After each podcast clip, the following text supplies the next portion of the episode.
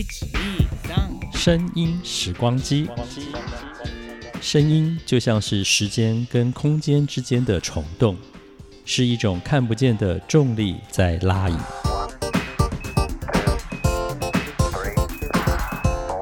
欢迎收听《声音时光机》，袁永新主持。欢迎来到《声音时光机》，听众朋友们好，我是袁永新，今天要来和大家一起分享。许多重量级的声音。今天有两位朋友，这两位朋友，我相信我这辈子应该都是没有机会遇到了。但是很开心的是，凌晨姐在当年的平安夜节目把他们的声音都留下来，而且都转成了数位音档。其中一位是知名的电影导演胡金铨，另外一位是音乐家傅聪。我想，对于年纪比较轻，大概三十以下的朋友，应该不太知道胡金铨哦。其实胡金铨导演已经在一九九七年过世了，那时候他才六十四岁。可是他留下了很多重量级的电影作品，包括了拿过两次金马奖的最佳原著剧本，一次是一九六六年的《大地儿女》，一次是一九六八年的《龙门客栈》。他在一九七九年以电影《山中传奇》拿到了最佳导演，一九七九年的《山中传奇》还拿到了最佳美术指导。一九八三年又以《天下第一》拿到最佳服装设计。一九九七年过世那一年，金马奖颁给他终身成就奖。他还有一个很特别的是，在一九七五年，他因为《侠女》这部电影拿到了坎城影展的最高技术委员会大奖。所以在整个华人的电影圈当中，胡金铨导演的影响力是非常非常大的。他拍的武侠片，我小时候看的时候就觉得说，哇，好厉害哦！我记得他拍《空山灵雨》跟《山中传奇》这两部片的时候，都。都留给我很深刻的印象。一方面那时候年纪小，然后武侠小说还没有去翻它，所以是先从电影认识它，就觉得说哇，等等我长大后武侠小说一定要海 K 海读哈，因为就觉得那个武侠的江湖的世界里头充满了各种人与人之间微妙的关系呀。好，那我们马上进入到今天的时光隧道里，一起来重温林晨姐跟永新在我和凌晨有个月里头聊胡金铨导演。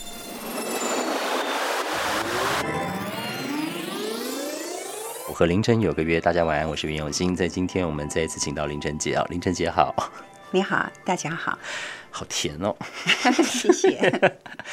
我们过去这几个礼拜呢，呃，从凌晨姐的这个呃回音宝库里哈，这个听到了很多好久不见的声音，甚至可以说是。从来也没有想到会听到他们的声音哦，是因为有些是不在这个世界，有些根本不再接受任何所谓的采访哦。但是也很谢谢林晨姐把这些声音都保存了下来，然后我们可以在这个民国九十九年的时候哦再回味这样子。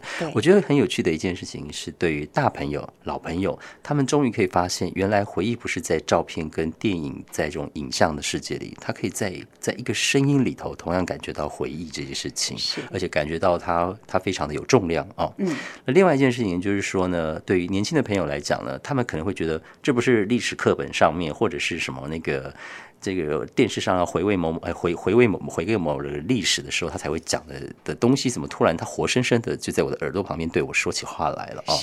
我觉得嗯，它它是一个很奇妙的说不出的一种一种很复合性的一个感觉。嗯，好，很复合性的一种一种 feel 这样子，是这种这种感觉真的是很，而且你刚刚提到说，这些人就算有一些现在仍然活跃着哈，嗯，但是他也讲不出他二十年前讲的那些话了。哎，对耶，对不对？你知道，我曾经试着把我第一年做广播的节目拿出来听，嗯，第一个会觉得说，哎，好可爱哦，有一点娃娃娃音，对，童音，对，然后访问歌手也有一点。羞怯。是。对，就他很害羞哦。我就想说，我一点都不像主持人，好像是那种歌迷在访问歌 歌手这样子，嗨，对，很嗨，然后问题都有点傻，就都会有这种感觉。这样，可是现在就觉得，那那是自己啊，那是那是自己青春的留下来的声音啊，很可爱样子。我们今天要听的这这几位朋友，觉得呃。呃，第一位可能很多人看过他的电影，是，但是呃，不太知道他他说话是什么样子的，嗯，哦，呃，说他是大导演一点都不为过哦，他是了不起的导演。对对对，那我我小时候看过的是《侠女》跟《山中传奇》，嗯嗯，对，那是我很小很小的时候。那他还有像是什么《空山灵雨》啦，哦，有很多的作品。最经典的是因为陈晓东翻拍了他的《龙门客栈》，这可能是年轻的朋友会知道的哦。呃，他就是胡军全导演。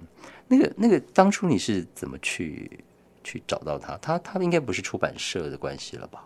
哦，不是，我想蛮多的这些名人常常都是，比如说他在台湾或者从国外从香港过来，然后多半他有一些活动，嗯嗯，有一些比如说还有个新的电影要出来啦，那么他们需要媒体，所以常常有时候他们打电话来自投罗网 哎，那我就很高兴的蜘蛛织网，然后就捕捉就好了，哎，其实你知道吗？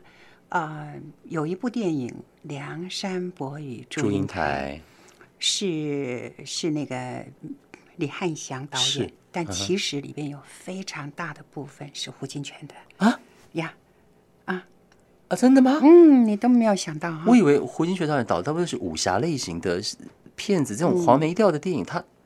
有的，他负责很大部分的，嗯，他有点有点泥筐的那个味道，就是里边，因为李汉祥很忙嘛，是，所以呢，他有时候会去帮忙。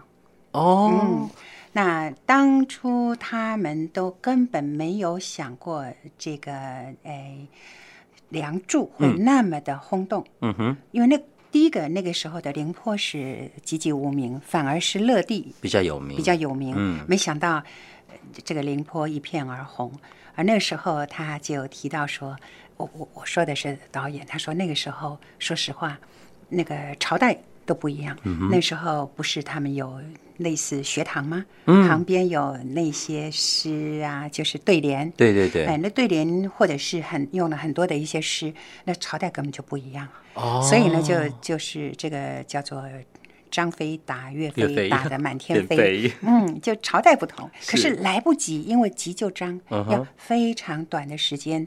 因为那个时候，你知道邵氏电影公司有几个摄影棚，但是那个时候也是他们很辉煌的时代，经常是几组戏在同时拍，所以他们，因为他们不是什么了不起的大制作，嗯哼哼，所以呢，那个时候他们就常常有很多东西都要。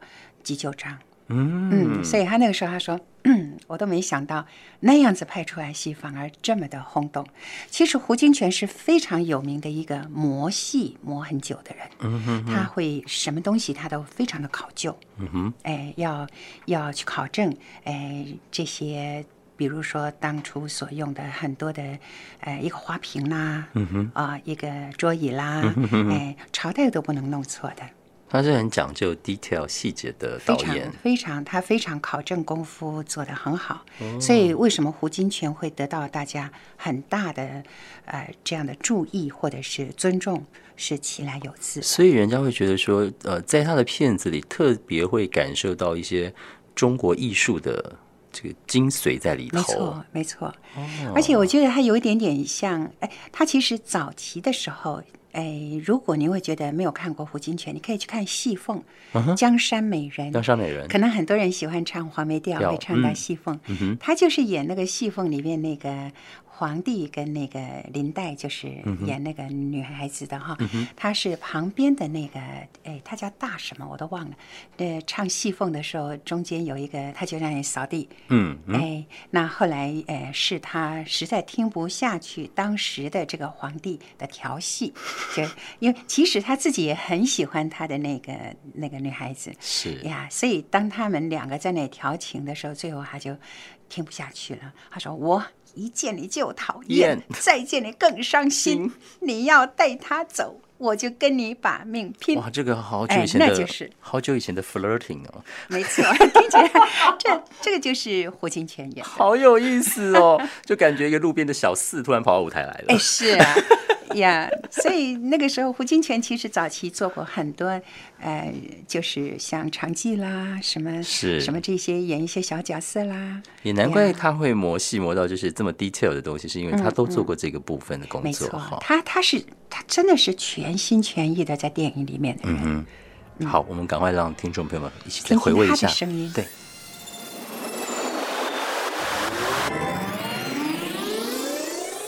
呃，中国的这个艺术观呢，对我电影的影响是吧？我电影当时呃在技术上是西方的。那西方，我们先说西方的艺术观是什么，是吧？呃，就是呃，God、Nature、Man。那说句再呃接近的话，就是 Science、Philosophy and Religion，是吧？那你呃呃最早我们说希腊，希腊它是 imitate 那个 Nature，他画一个美女，这个。都这个 proportion 都是呃 mathematical 啊，这个是很，它是来来来来 imitate 这个这个这个自然啊，画个风景要画的很很像自然啊。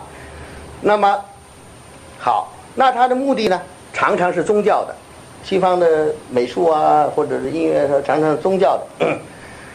那么然后呢，它是往往呢也有这个呃。也有这个科学的目的，分析、逻辑，这就是科学的。我们呢，从古啊，大概都很少这个艺术啊是有这三个目的的。当然，敦煌是宗教的，这个这个可是占的比重并不大。我们也很少 imitate 这个 nature，啊，我们比如说啊，意境啦，啊，什么什么这个这这些东西。呃，我们这个呃，中国画不是很写实的，呃，往往画一皇帝，他就很大，两边的这个官员太监就很小，在他 这个脑子里就是啊。那么西方呢，到后来发展成呢，呃呃，就从那个呃 imitate nature，一直就到了 personal ego，啊，那就是呃近代的画啊，比如说是这个绘画近代的这这个这种抽象的啊。不是具象的，可是他还是 personal ego，他要 express 他的呃想法，他的看法。哎，那中国不是，中国写意，写意它你也知道是个什么东西，啊，是个虾啦，是个是个是个螃蟹啦，或者是个什么。好，那方法上呢也呃也有具体的，比如说中国画呢会常常有很多的空白，西方画一定是满满的。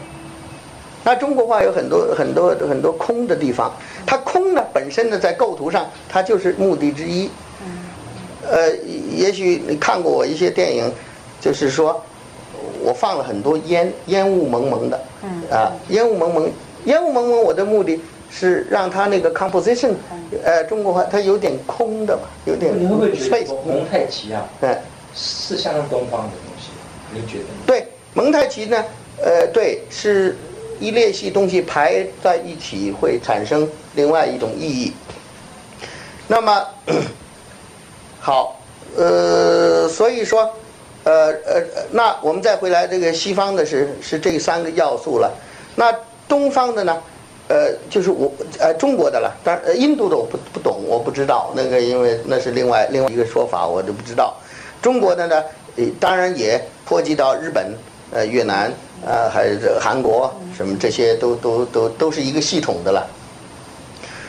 那么 就是呃，我们所谓 art for art's sake，就是就是就是为为了为了我为画画嘛，我就是就就是就是就是 就是画画啊，我并没有目的要去有个宗教目的，或者是模仿自然，或者是我的 personal ego 啊，呃。所以，我我我我我相信这些，呃，我们要要要要表达这些呢，是一个是一个一个一个方法之一了啊。OK，我们从这个时光回音谷回来到民国九十九年的今天，刚刚听到的是胡金铨导演的这个一段接受当时林晨杰访谈的声音哦，讲了很多呃呃呃。他是一个思想比他的话要快的人。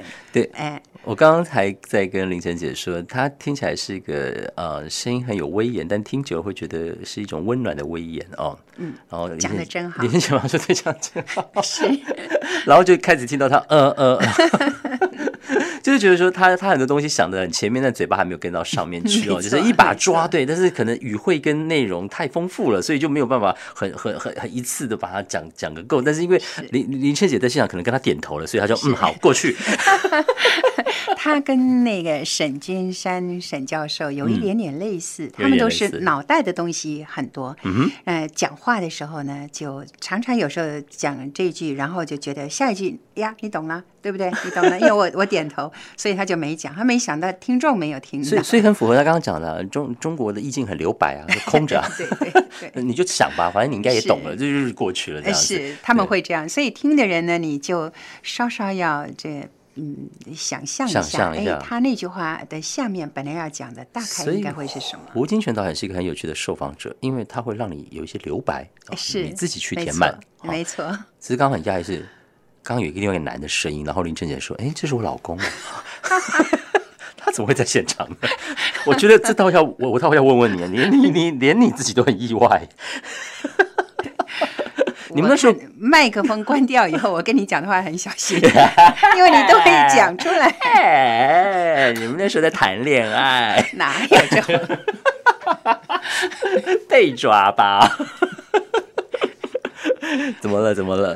突然接不下去了。哎，有时候他会做一个哎翻译的，因为他自己本身英文很好。刚刚我们要说的就是，为什么胡金铨导演会是语汇这么丰富的一个人哦？他中英文这样子并用的情况是显然在他的生活里是经常出现的耶。我想是。嗯哼。其实他自己本身并不是那种什么留学国外的那种什么学院派之类的。嗯嗯嗯。他跟李安很不一样。嗯嗯。那我觉得他很认真，他很用功。我认为他很用功的，所以他对于电影方面的各方面都非常的，嗯，怎么说呢？钻研很多，钻研很多。所以我想，一个从细节功夫开始磨起来的人，会会会变一个大导演，绝对有他的一个。功夫跟道理在，嗯哼，好，我们先休息一下，待会回来，我们马上从这个电影界哦，待会要转到说哦，这是古典乐界了哦，嗯，他呢，呃，在这个演奏的这个华人的这个历史上面有一个非常重要的一个位置，而且很有不一样的是，他的父亲是个翻译家，非常有名的，对对对，我们待会儿和大家一起来回味一下，就是这个傅聪啊，当时林俊杰访问傅聪的这个呃访问的内容。是的，我们从时光隧道的另一头回到现在，哇，听着十年前的节目对话，聊着在那对话之前的三十多年前，也就是离现在快要半个世纪前啊，林晨杰访问胡金铨导演的这一段内容当中，我对于他讲西方的画作满满的 potion 比例、景深、颜色对比等等，就是非常非常的满，但是中国的画。常常就是一片留白，然后说这叫意境。我对这一段话哦，真的是受益非常非常的多。这使得我后来在教书，在比如说做简报，呃，或者是在做节目的时候，我都会提醒自己：哎，有些东西。要稍微放慢一点，或者是要有一点空间，让看的人或听的人，或者是底下的同学听演讲的朋友，能够有思考的一个机会啊，要有一点留白。但是呢，在讲过程的地方呢，我一定就会像西方的画作啊，就是讲的比较满一些些，然后有一点就是紧凑，然后大家就会觉得哇，好多好多东西。这一段话的内容真的影响我非常非常的大，它让我后来在做节目、在教书、在教创意、在做简报，通通都会拿这段话来提醒我自己。所以咯，一段只是你觉得受访者然后回答你的问题，但是他可能是几十年，特别是像电影导演，他的自己的经验、亲身的体验，然后淬炼出的。几段智慧话语，它真的带给我非常非常大的影响。那么接下来呢？接下来我们从电影导演来到了音乐家。当时林晨姐也访问了这位杰出的音乐人傅聪。我们赶快进入到时光隧道。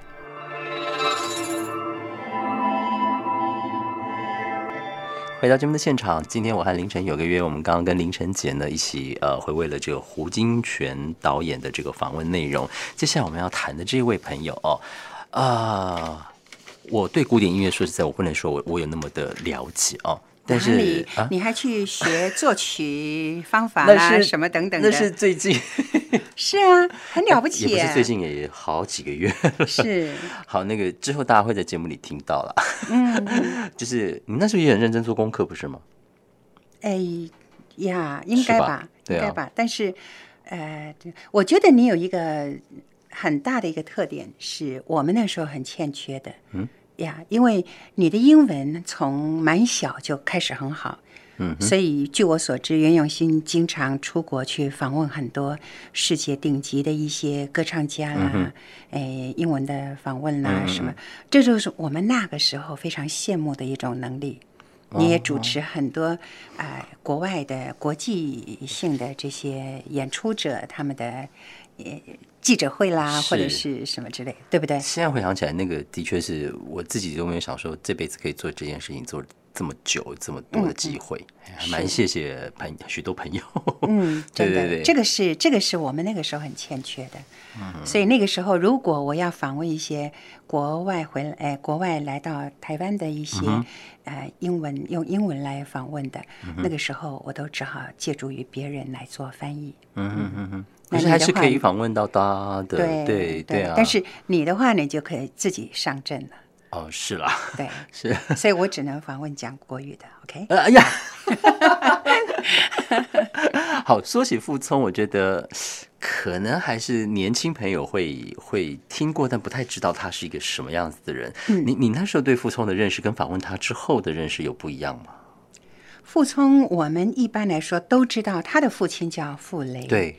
那么傅雷是什么人呢？傅雷是一个当初把很多世界名著翻译成中文的人，而他的翻译非常有意思。嗯哼。他有听说，听说这只是听说啊。嗯。他有蛮多的翻译，可能他自己并不是说 OK。逐字逐句的翻译，嗯，他是好像真正很懂英文的人，然后或者不一定是英文了，嗯，可能有其他的语文的人，然后他们呢，把他这个文章的意思讲给他听，他等于重写过。哦，那还带文学家色彩了耶！哦，非常是，非常。所以那个时候，我们哎，对傅聪的感觉都觉得他是一个钢琴诗人哦。这样说就很很很容易进入了解，对对对对对，他的家学渊源是很不一样的，所以难怪在你当初在访问他的时候，他会用他父亲翻译家的那个角度讲自己去诠释古典音乐的这件事情。没错，我我好像在访问这么多的。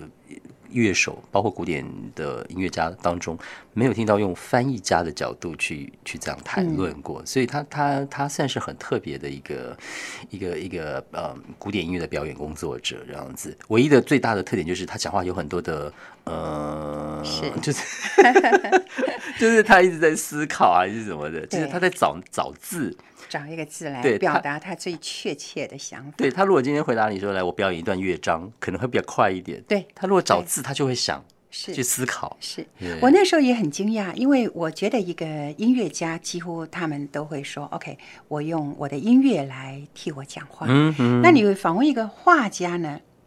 他常常说：“呃，他不解释他的话。”嗯嗯。他说：“哦。”我的话就已经说明了一切，对，所以呢，我觉得那时候访问画家是最难的，因为广播里面听不到。对对 对。但是傅聪，我那时候蛮惊讶的，就是哎，他还能够滔滔不绝的讲了蛮久蛮久的话，他不会说 OK，我现在来来弹一段给你听。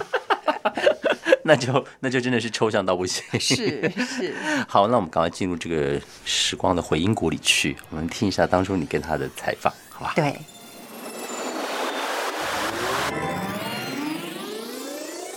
你知道我父亲从前搞翻译的时候，他的理论呢，就是说，比如说巴尔扎克的作品，他翻译的时候，他说应该是像应该翻呃做翻译者的责任是怎么呢？就是应该是，假如是巴尔扎克是中国人的话，他用中文写就写出来是怎么样的？他要是这样去表现的，是是不是？而不是不是一个翻译，这个就是这个里头就是个问题，就是我说的创造性的问题，就是说他要把这个作曲家东西变成他自己的东西，可是他是变成他自己的东西，他是要把他自己化成那个作曲家，嗯嗯，所以这个里头有一个，呃，并不是说把他的个性强加于那个原作者，而是翻译者要把自己化在那个原作者的，嗯嗯，呃，性格里面去，对不对？呃，我觉得这个可以说在音乐上也应该是这样。只能做到几分的人都是有，总是呃有怎么说理解上也是还是有一定的限制，这个是学无止境，对不对？呃，而且还有天使，嗯，就说呃天赋的这个高低，或者是呃性格上的有一些呃，比如说对我来讲，呃莫扎特或者舒伯特的那种。呃，那种飘逸的那个、那种、那种气质，对我来说比较是自然的。嗯，对贝多芬，我就要花很多的功夫，因为他并不是我自然的。好，我们回到民国九十九年来了哦，林晨姐，她的声音本身就很像一个文学家或诗人在讲话耶。是，我在想，刚刚他，因为我们只有播出他的回答，嗯哼，我在想。我当初问的问题一定是说，OK，这个作曲家，作曲家，因为作曲家写出来的东西，嗯，那么需要这个演奏者去诠释，嗯哼。那你这个在诠释的时候，你是把作曲家的想法原因重现，或者是你一定会加入你自己的这个诠释的角度？我相信我当初一定是这样问的。因为他的回答里一开始就是拿父亲，没有错，对，没有错。所以，呃，怎么说呢？我觉得，因为你，你看，全世界，我们刚刚提到，嗯，莫扎特也好，舒伯特也好，这个贝多芬也好，他都是欧洲的人，对不对？那你一个亚洲的人，你从小。你是怎么样能够融入这个作曲家的想法？因为有很多作曲家，他们很可能都是两三代都是从事音乐工作的。嗯哼，嗯，那怎么样子一个像他的话呢？父亲又并不是音乐界的人，那他怎么样子用他的想法去诠释这些作品？嗯，所以他刚刚他才会提到说。不是完完全全的原因重现，或者翻译不是完完全全的原意重现，逐字的翻译，而是要意译，而把自己的想法、自己的这个诶思维带进去的。所以你那时候在访问傅聪之前也。做了很多古典音乐的功课呢，还是说连他的呃，从他的父亲，从他的家庭生活，你都有先去去去了解过了他？嗯，因为以前我的平安夜节目，嗯嗯，曾经有过一个礼拜七天，嗯哼，每天两个小时，每天？每天一到七，一到七，哦。呀，很厉害哈，很厉害。呀。那后来呢，就慢慢慢慢，你都不上厕所哈。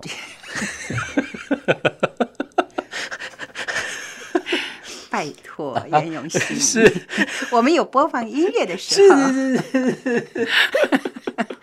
那么后来我就争取到有一天就礼拜天休息。是啊，那那个时候呢，一个礼拜六天的话啊。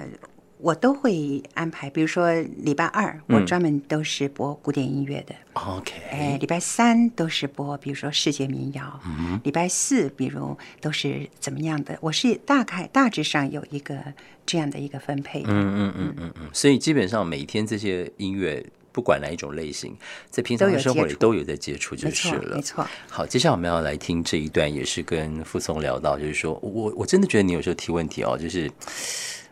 那个问题中是有一点点的那个是阴谋吗？还 是设计过的吗？还是就是就是你一定一定有一个你很想知道的东西，但你没有那么明显的就是直接的在问题里摆出来。跟阁下不是很像吗？哎呀，听你的节目长大的嘛！来来，我们赶快进到时光回音谷里去。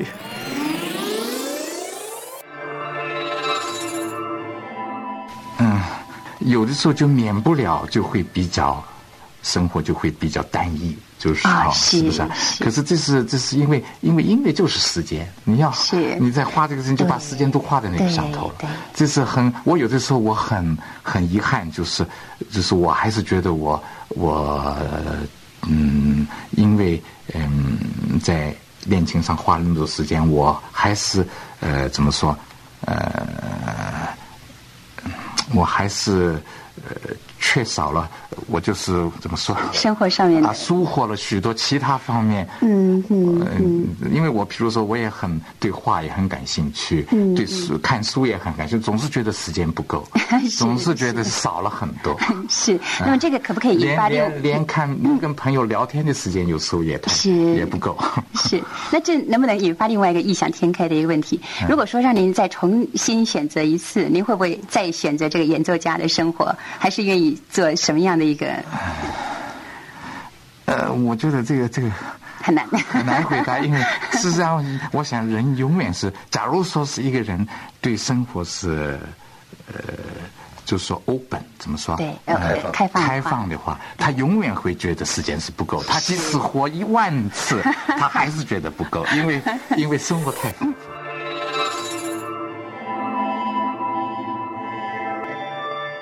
好，回到了民国九十九年的今天。刚刚呢，我们听到的是林晨杰跟这个服从的对话哦。呃，对话的过程当中呢，我前面刻意没有播，就是这个林晨杰到底问他什么问题。可是我觉得光听的答案都知道你想要干嘛。你的干嘛就是要问他，如果可以再想当初重来 一次的话。是。可是我觉得他好憨厚哦。啊，对对，没错，那个时候被访问者都很憨厚，对不对？一直到现在，我也是很憨厚。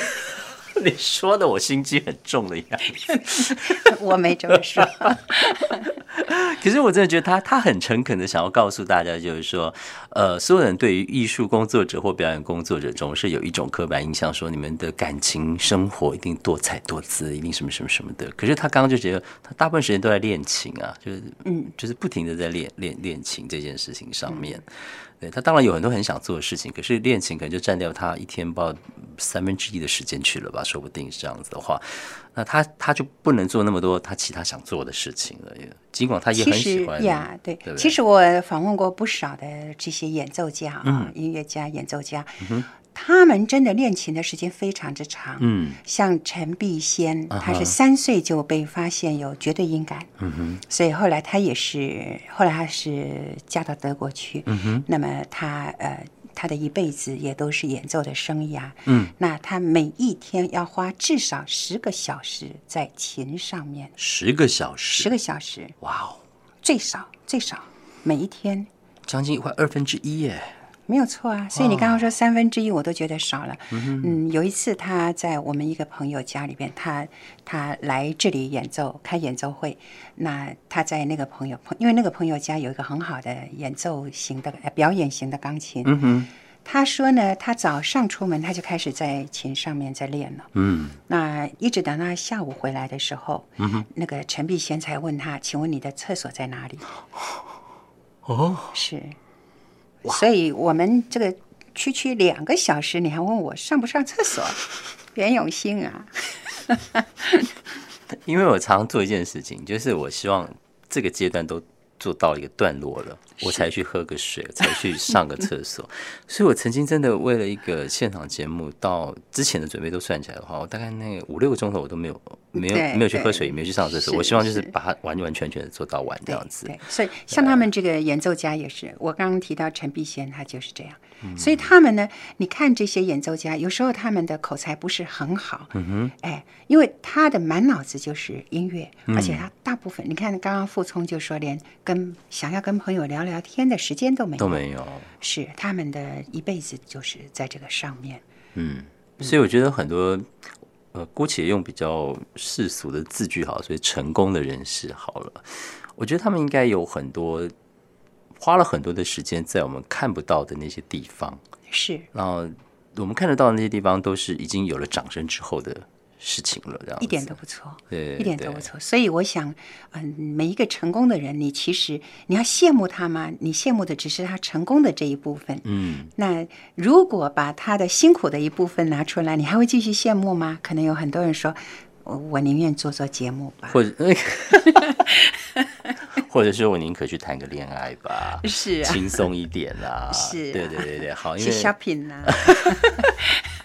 好，因为时间关系，我想我们在往后节目当中还有还有很多精彩的人物要跟大家来分享。好，我们今天就先到这里，谢谢凌晨姐，谢谢，谢谢。